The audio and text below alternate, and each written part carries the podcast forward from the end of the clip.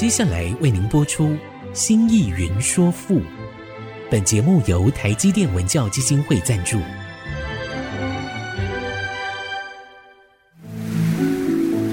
从气盖山河的朝代风华，到细腻抒情的人生长叹，跨越朝代，开启诗词盛世，《新意云说赋》。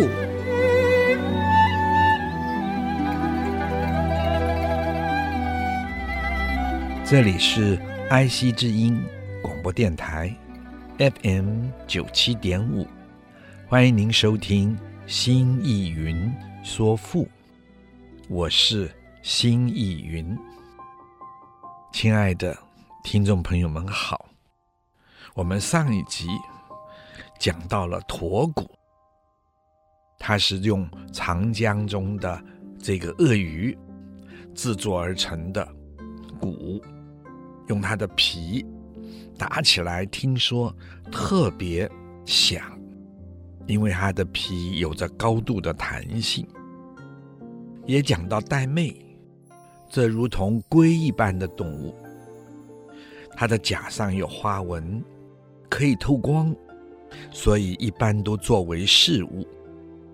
今天在日本，很多的旧物店，我们还可以看到。他们用带妹做的各种首饰，目前呢，大海里面还有，只是淡水好像没有什么带妹了。至于鳖圆，它的形式像鳖，但是大，很大，这都是我们今天不容易看到的。其北则有英灵。其北，这个“其”指云梦大泽，在云梦大泽的北方，山上山阴之处有森林，其树扁然羽张，那些树都是扁树、然树，然树就是楠木，羽张。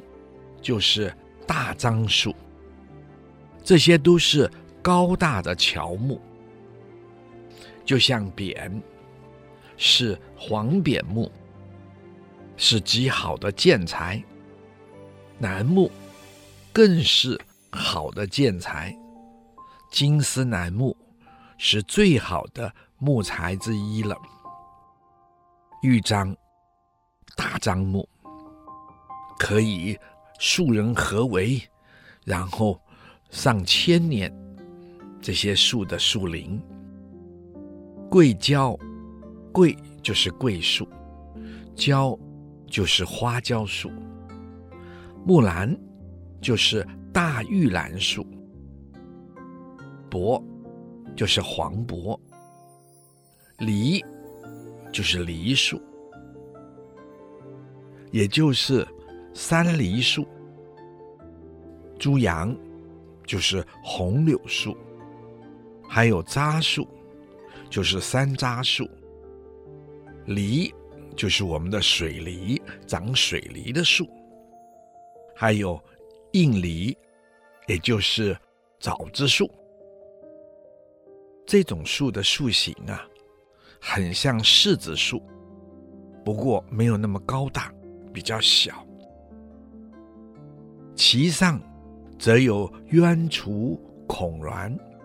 其上，这也就是，请亲爱的听众朋友注意了，这个其上，是指这些森林的树上，这个其是鼻眼，就是那些树，那些森林的树上，则有鸢雏。鸢雏是什么鸟啊？它是鸟名，指一种鸟。这种鸟的形状呢，像凤，像凤凰，那么漂亮。不过体型呢比较小。在庄子的书中，常常见到它，因为它只喝露水，只吃梧桐树的果子。那么可见得是楚地才有的一种鸟。孔是指孔雀，鸾是指鸾鸟，也同样和凤差不多的美丽的那种大鸟。腾远是动物的名字，善于跳跃，也就是说，它能够超腾而上，所以叫做腾远。这个“远”字做“猿”字讲，就是猿猴的“猿”，做“猿”字讲。古人说，这个“远”字其实是猿猴的“猿”字的误写，所以大家呢。可以把它改正。色干也是动物的名字，就是野干。它的体型啊，像狐狸，可是更小一点，能够攀木而上，爬树。它的形状像狗，毛色青黄。这种动物，同样的跟猴子一样，是喜欢群居的，而且群行。到了夜晚，它们还会有集体的叫声，那个叫声如同狼嚎一样。其下则白虎玄豹。那些树的下面，就是指山北森林的那些树底下，有白虎，白色的老虎，还有黑色的豹子。玄豹的玄是黑色，豹就是豹子，还有这种猛兽。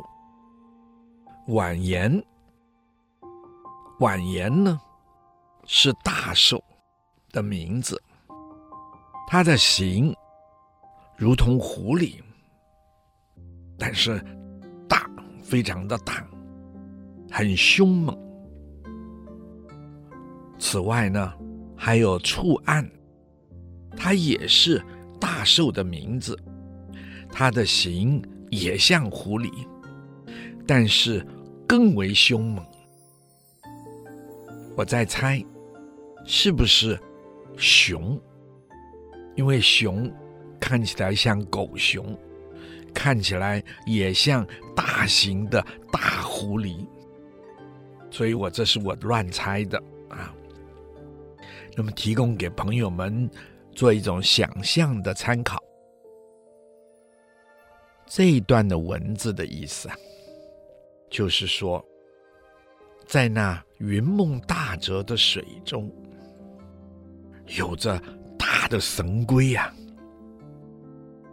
还有角龙，还有鳄鱼，并且到处都看得见浮游的带妹和大鳖，而云梦大泽的北方，在那山阴之处。则有着一大片的森林啊，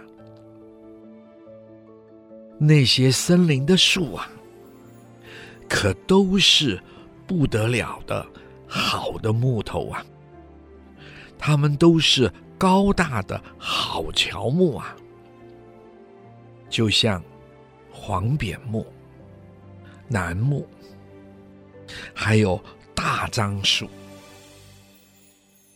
此外呢，还有比较小的桂树、花椒树、大紫玉兰树，哦，还有黄柏可以做药的树，还有山梨树、红柳树、山楂树、梨树，还有栗子树。另外呢。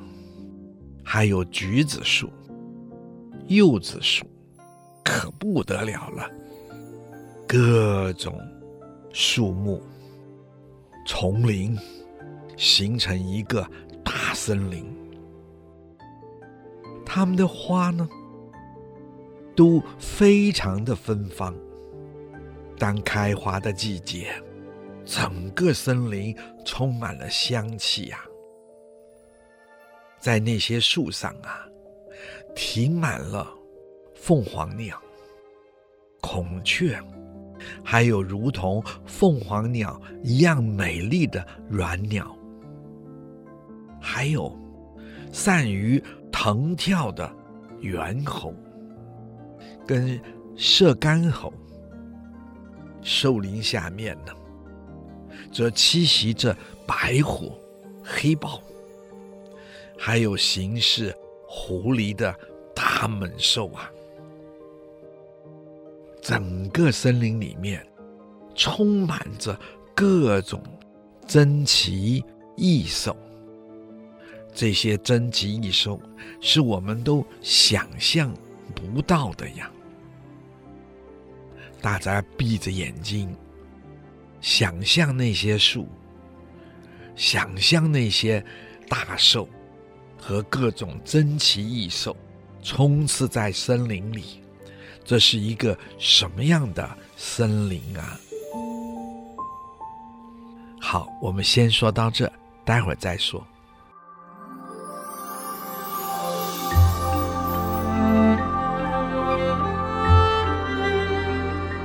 欢迎您再次回到爱惜之音竹科广播 FM 九七点五，心意云说赋。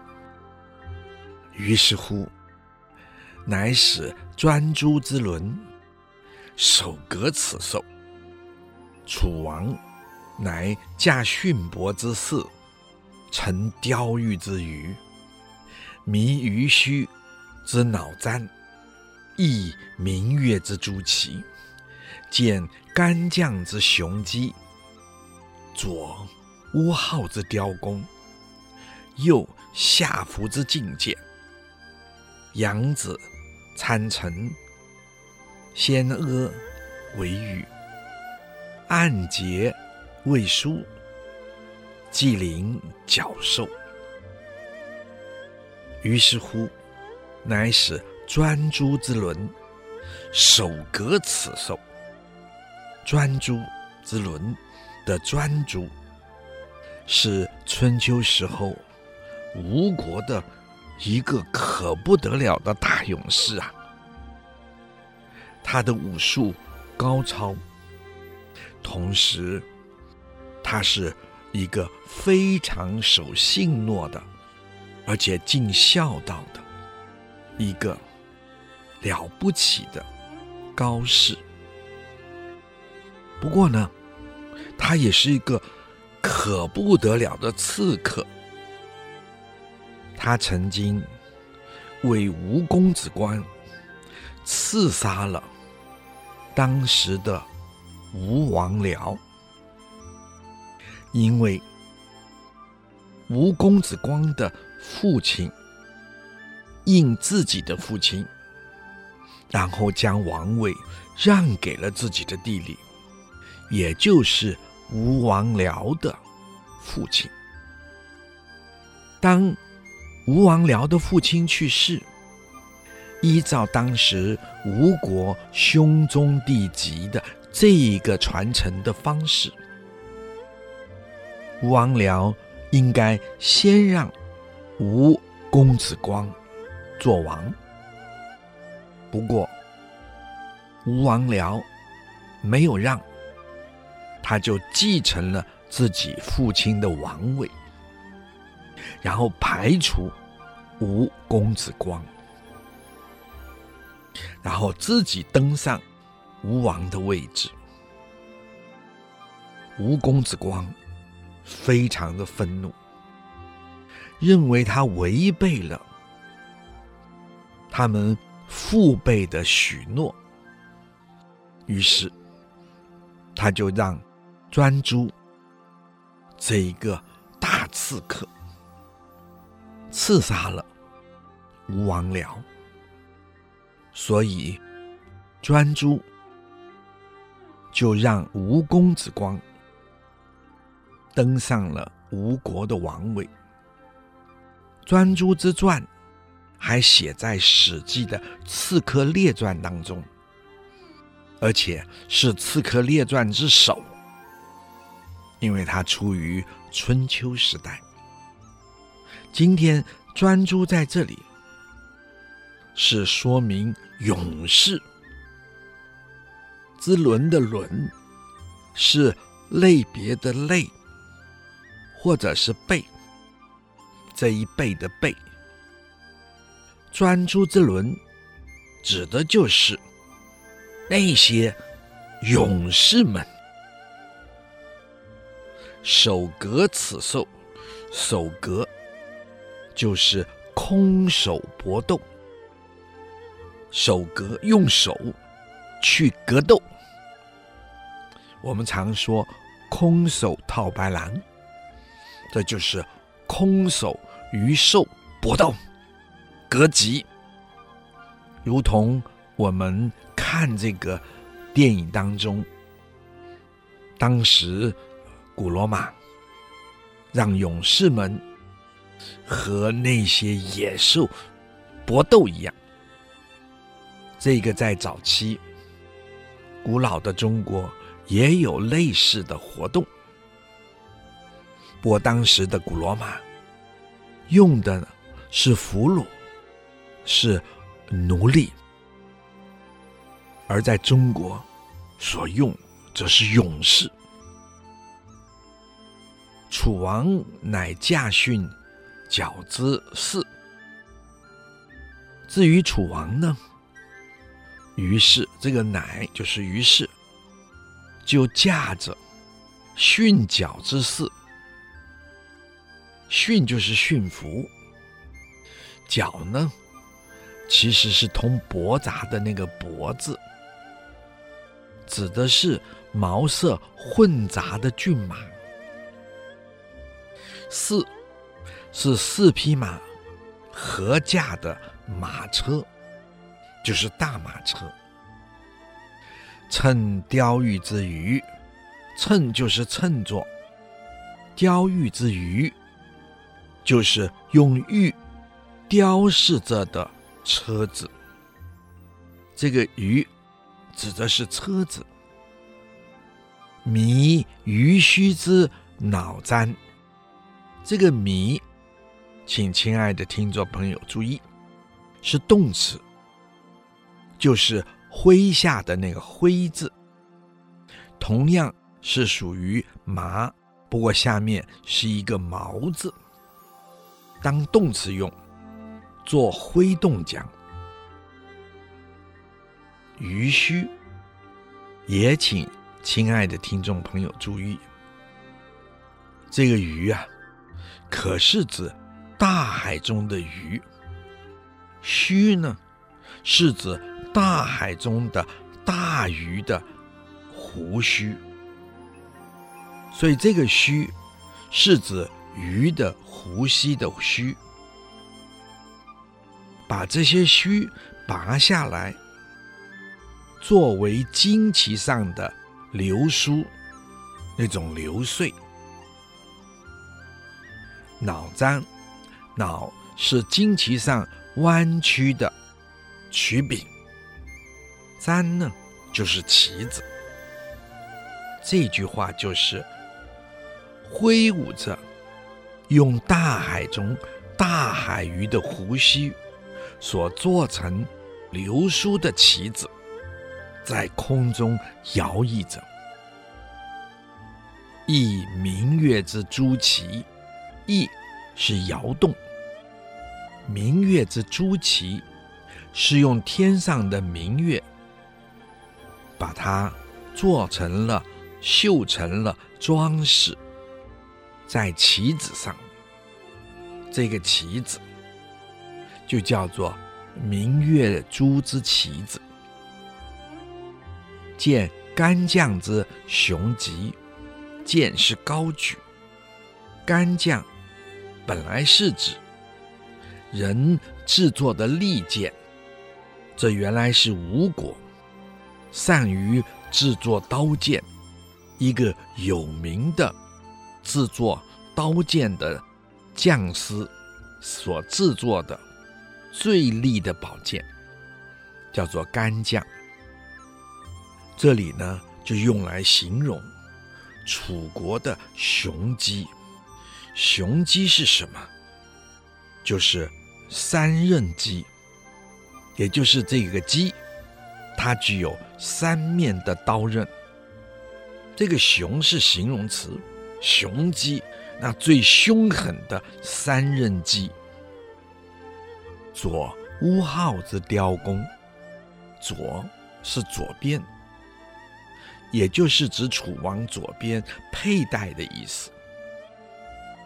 乌号之雕弓，乌号，什么是乌号？请亲爱的听众朋友注意，乌号是树名，是一种叫做折桑树的树名。这个“折”就是一个木字，一个石头的“石”。这种树的木材非常的坚硬而有劲，有弹性。是最好用来制作弓的，尤其是大弓。古来相传，中华民族的始祖黄帝，就是专门用这种大工，这种折桑树制作的大工。乌号之雕工，是说。就在折桑树的树木上，这么硬挺的树木上，还雕着花式的大工，这表明它的不容易，也表明这是一个不得了的大功。同时呢，标榜出楚王的富裕和。尚武的精神，右侠服之劲剑，右是楚王右边佩戴的，下服是指夏朝所流行的剑袋子。那个福，请亲爱的听众朋友们注意，这个福字指的是剑袋子。夏服就是夏朝所流行的装着利剑的袋子。或许，亲爱的听众朋友们会问：何以剑袋子一定要用夏朝所用呢？古来相传夏后氏，也就是夏朝的国君。他们所用的剑带子，是用特殊的皮鞭所做成的，非常的坚牢，是以称为夏服。劲剑就是利剑。杨子参胜，杨子是春秋时的秦国人。他的名字叫孙杨，字伯乐。听到伯乐，我想，亲爱的听众朋友们就知道这是谁了吧？我想很多的亲爱的听众朋友知道，哎呀，他就是古来传说中最会相马的，在群马中，只要他一看。就能够看到哪一匹马是千里马。参胜是指在车的右边陪衬一起坐车的那个人，也就是说，楚王旁边陪他坐着的，哎呀，是伯乐啊，是这样的人物啊。好，我们说到这，请休息一会儿，待会儿再说。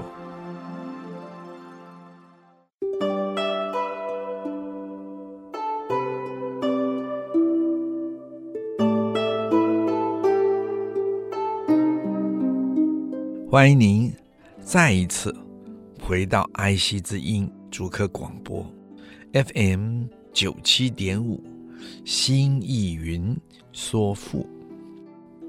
亲爱的听众朋友，哇，楚王身边坐着的，陪他一起搭车的，是那最能相马的伯乐的这种人。先阿为玉。至于为他驾马的是谁？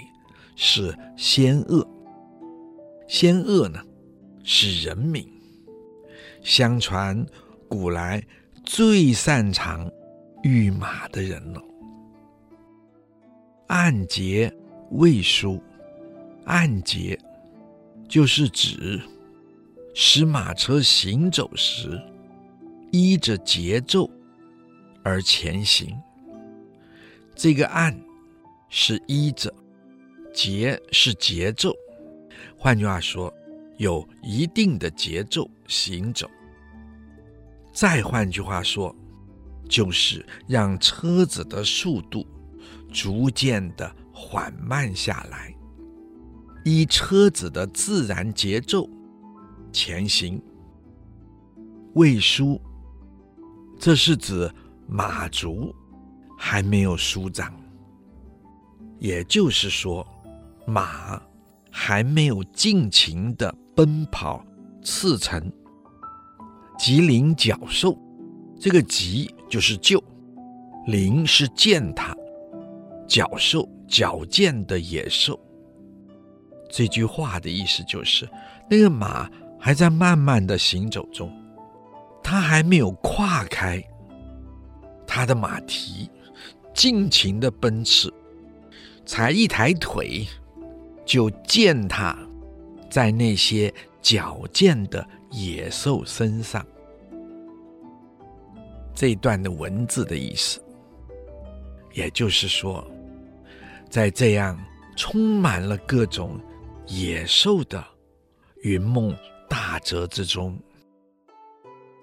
于是乎，楚王就派遣出。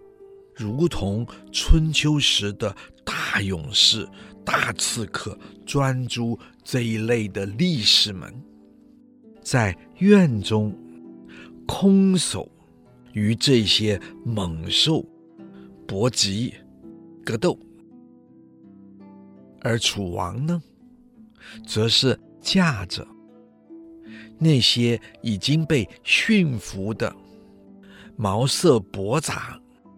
的大骏马，一共四匹，拉着车子，并坐在那镶满着雕玉的车座上，挥舞着挂满着大海里面的鱼须做成流苏的旌旗，旗子上还绣着天上。月亮的图案，并且他举起了如同当年吴国干将宝剑的三刃戟，挥舞着，叫嚣着，喊着。主王左边佩戴用的是乌毫木雕饰而成的最有劲道的大弓。右边佩戴着夏后氏所用的剑带，里面全都是锋利无比的利剑。楚王旁边陪他坐着的是那有名的相马大师伯乐这样的人，而驾车的呢，则是当今。最会御马的贤阿啊，那四匹杂毛的大骏马，还只是依着节奏慢步缓行，马蹄都还没有放开来奔驰快跑，他才一提腿，嘿呀，就已经。踩踏上那些矫健的野兽啊，可真不得了啊！那种力量，那种劲道，令人惊诧呀！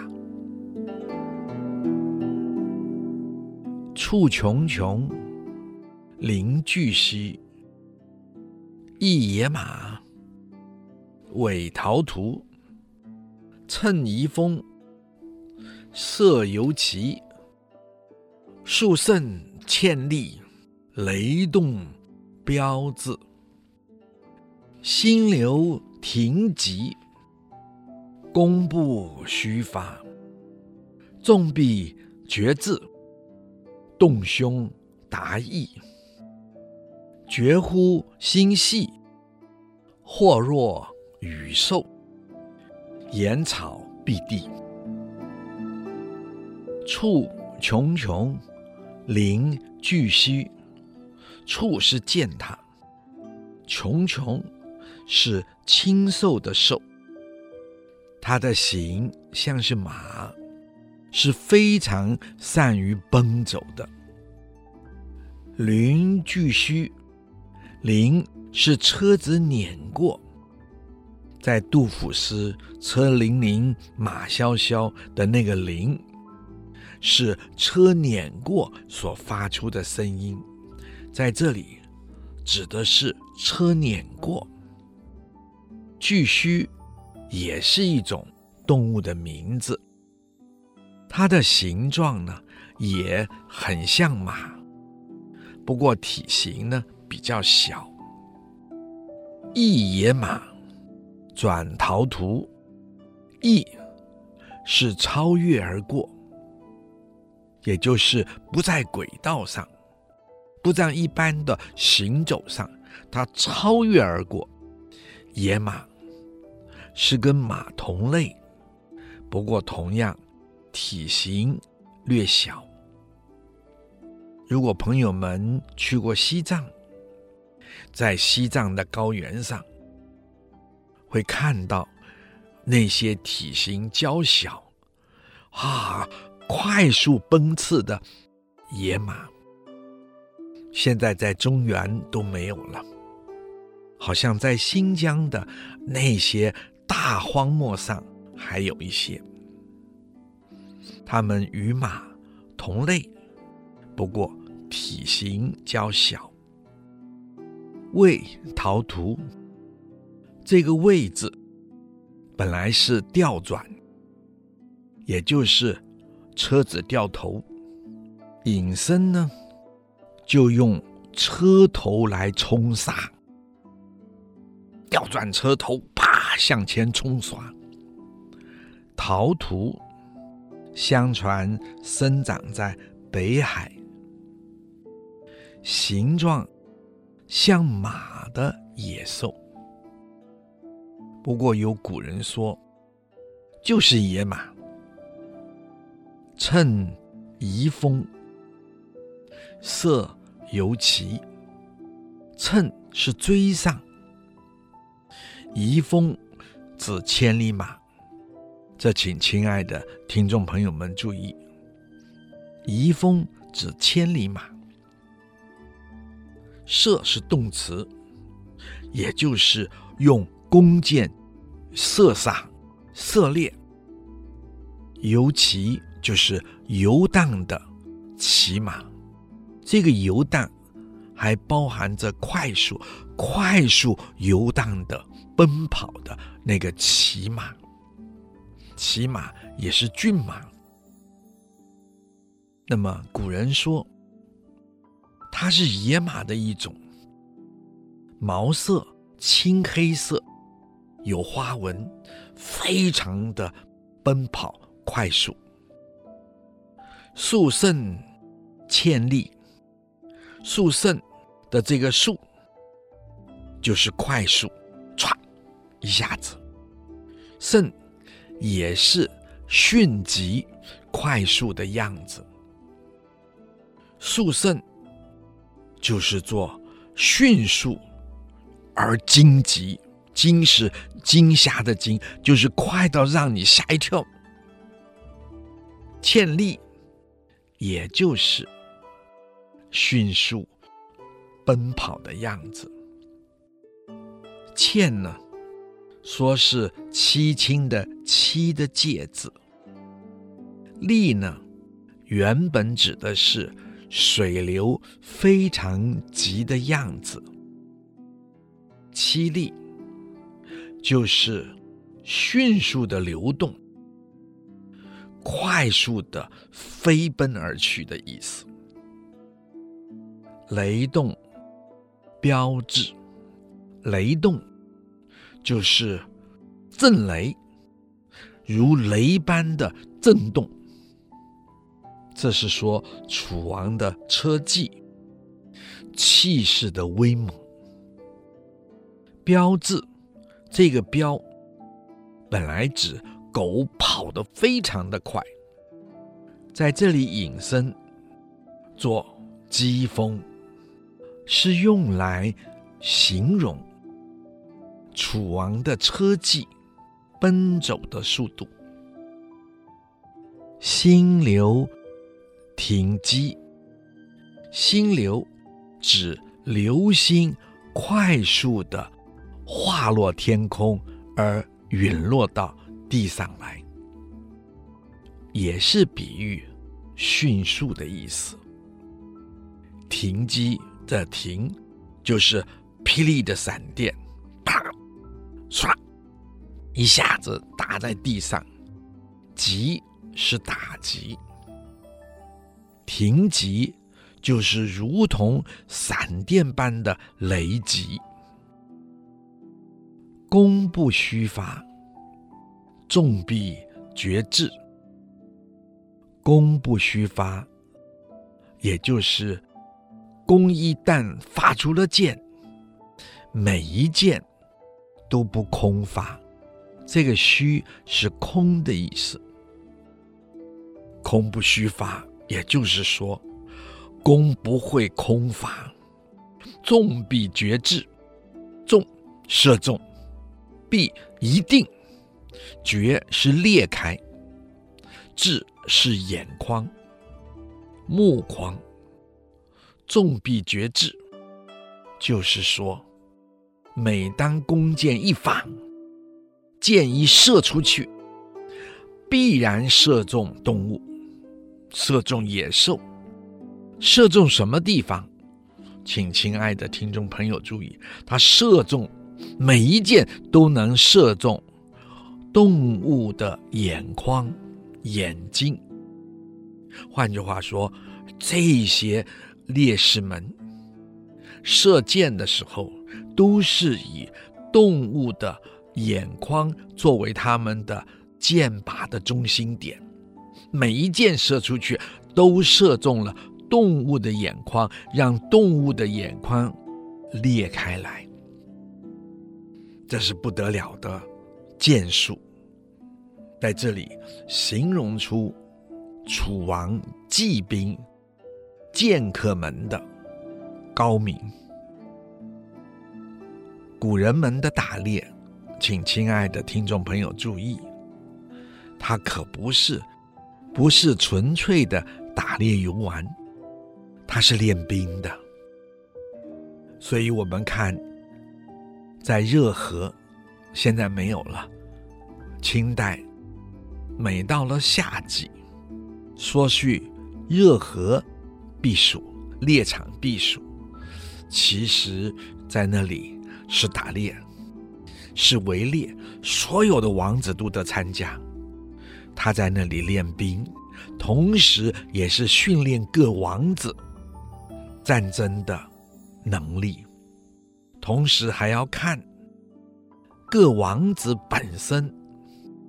战斗的能力，以作为未来传位的根据，所以在这里强调了这些战士们、烈士们、弓箭手们，箭箭必中，而所中者都是动物的眼睛。强调出楚王的这些烈士、这些战士。武功的高强，好。我们说到这，待会儿再说。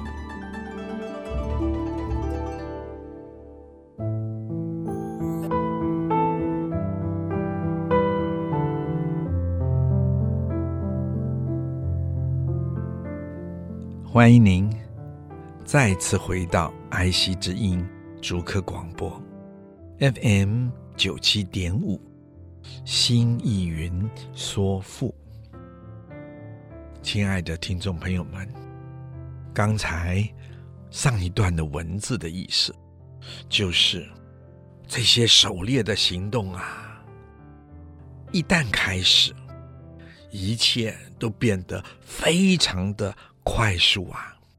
刹那之间，就践踏到那正在快速奔跑的琼琼，大车就碾过了那正在飞速前进的小马，一切都飞跃而过，哪怕是那如飞般奔跑的野马。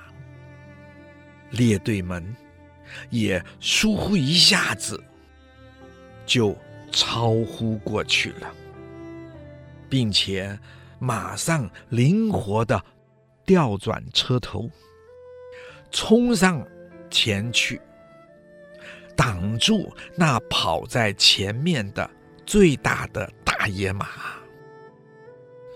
不论是千里马，还是大野马。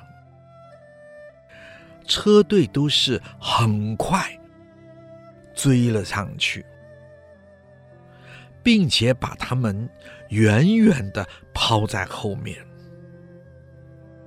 骑士们用箭射猎那些散漫、快速奔跑而游荡的大骏马，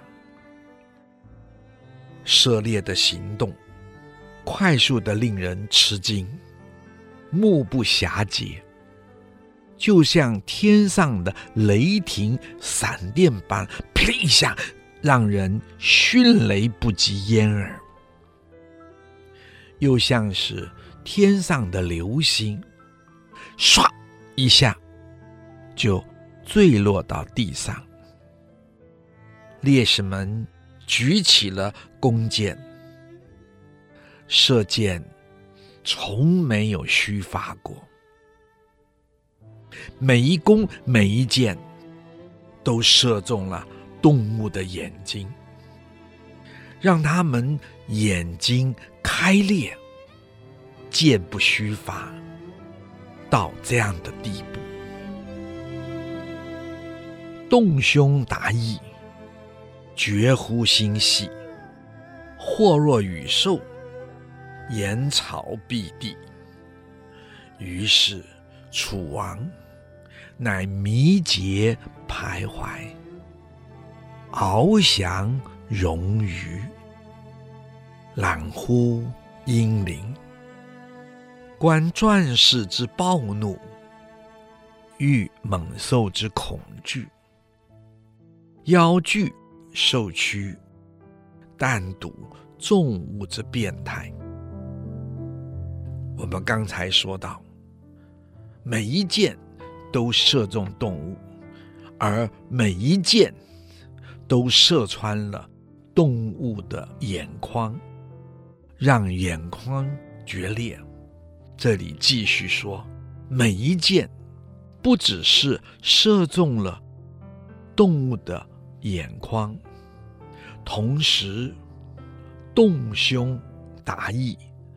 绝乎心细，动胸是接着我们刚才说的“弓不虚发，众必绝志”这一句话，说明烈士只要举剑，只要拿弓，都不会空发，箭箭都能够中敌。剑士们被训练到每一箭都能够直接射中动物的眼睛，使他们的眼眶崩裂，不止如此，这些剑还能动胸达意。动是贯穿的意思，胸呢，指的是野兽的胸腔。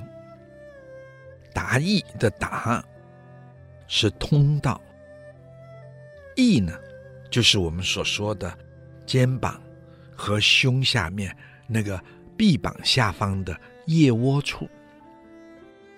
绝乎心细，这个绝就是断绝，乎呢是助词，断绝于什么？断绝于心系。心系，注意这个“系”字，是血脉经络的连接处。心系就是连接着心脏的那些血脉经络。绝乎心系，就是烈士们这一剑，不止贯穿了动物、野兽的眼眶。也贯穿了那些动物的胸腔，还直通到动物的腋下，甚至于把动物野兽的那心脏的血脉经络都射断了。所以这可是不得了的力道，请亲爱的听众朋友。体会一下，或许亲爱的听众朋友，有的觉得太残酷了。不过，他的描写非常的清楚明白，如同图像一样展现在我们的面前。这就是赋的一种写作的特色，不厌其详的去呈现。那个时代，他要描写的情境，而那是一个力量的时代，他展现这些情境，表达这些力量。或诺与兽，言草蔽地。或就是猎获的获，就是猎获到的动物。若是如同。雨，下雨的雨，请亲爱的听众朋友注意，是动名词，也就是如同下雨一般的多。或若雨兽，可以改写成或兽若雨，这样，亲爱的听众朋友们就容易了解了。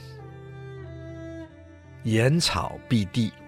这个言是覆盖，蔽是遮蔽。换句话说，所获得的野兽像下雨一般，他们把整个的草地都掩盖了。所以说，言草蔽地，动物多到如同下雨一般，如同雨水把整个的草地。都遮蔽了，于是楚王乃密节徘徊，翱翔荣誉。密节徘徊，密节的密是停止的意思。节可以作为节奏，也可以作为陪头，就是驾马的那个陪头。